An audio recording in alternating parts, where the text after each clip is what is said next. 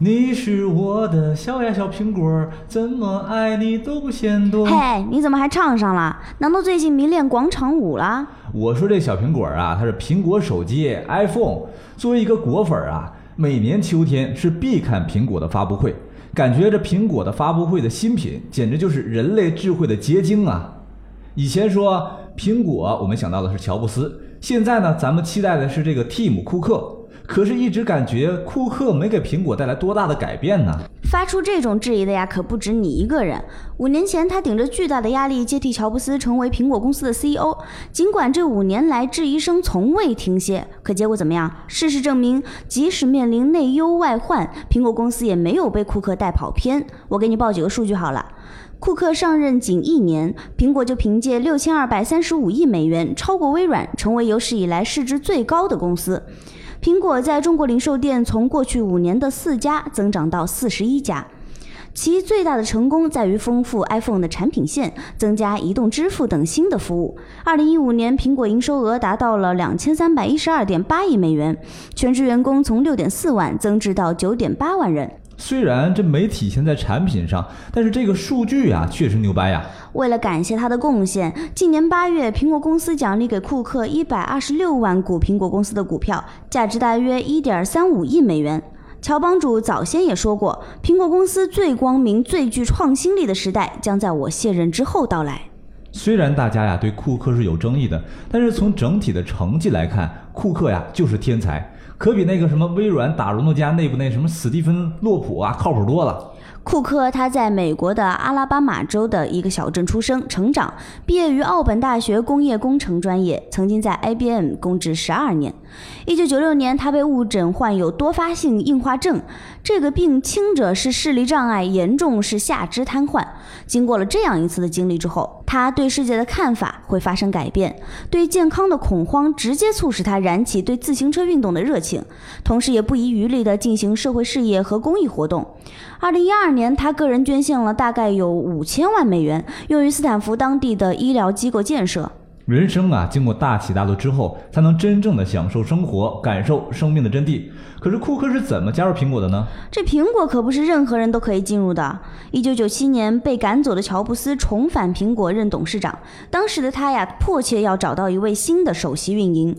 兼具技术宅和直男癌的乔布斯呢，拒绝了好几位求职者，直到 Tim 库克这个名字出现在他的候选人列表里。难道这就是爱啊？当时啊，这苹果正处于低谷时期，而库克服务的康柏公司呢，则如日中天。尽管朋友们都反对他加入苹果，但是库克和乔布斯这两个同样争强好胜的人呀，却一见如故。他与乔布斯的会面不到五分钟，就抛弃了那些警告和逻辑，加入了苹果公司，和天才一起工作，一起让一家伟大的公司复活。这是他有生以来做的最重要的决定。他听从了他的直觉。库克新官上任做的第一件事情呢，就是对苹果的电脑制造业务进行整改。当时苹果在运营方面出现了严重的问题，比方说他们会从亚洲运走电脑部件，在爱尔兰的工厂组装成笔记本，再运回亚洲市场销售，这成本太高了。因此，他关闭了苹果在全球的工厂和仓库，推动苹果的部件供应商在地理上贴近制造商的产品组装厂。这一系列改革赢得了立竿见影的效果，大幅度降低了苹果的库存损失。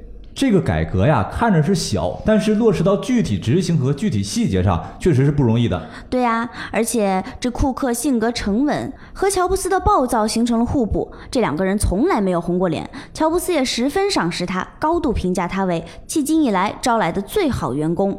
这能让乔布斯这个偏执狂满意，那可真是不容易。看来库克呀，自己确实做得非常到位。因为任职期间的表现出色，二零一一年，库克顺理成章地成为了苹果新任的 CEO。自那以后，苹果公司却思路大变，同时也遭受了无数的唱衰的声音。和乔布斯不同的是，库克主张从客户需求出发而开发改进产品。其实这思路啊无可厚非，只是有人觉得库克背叛了苹果此前的创造性。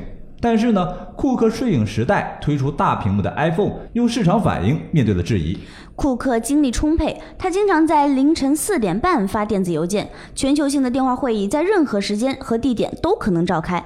本人呀又十分低调，对工作专心投入，多年来总是第一个上班，最后一个下班。这天才加上勤奋，想不成功都难。除了专注苹果自家的产品，库克还以每年十五到二十家的速度并购其他的科技公司，并开始涉及人工智能和虚拟现实以及增强现实技术方面。虽然在经营思路上一向是求稳，并未对过去有什么重大突破，但库克始终坚持，未来苹果能做的事情还将会更多。这乔布斯啊是创造苹果公司的人，而库克呢，则是让苹果走得更远的人。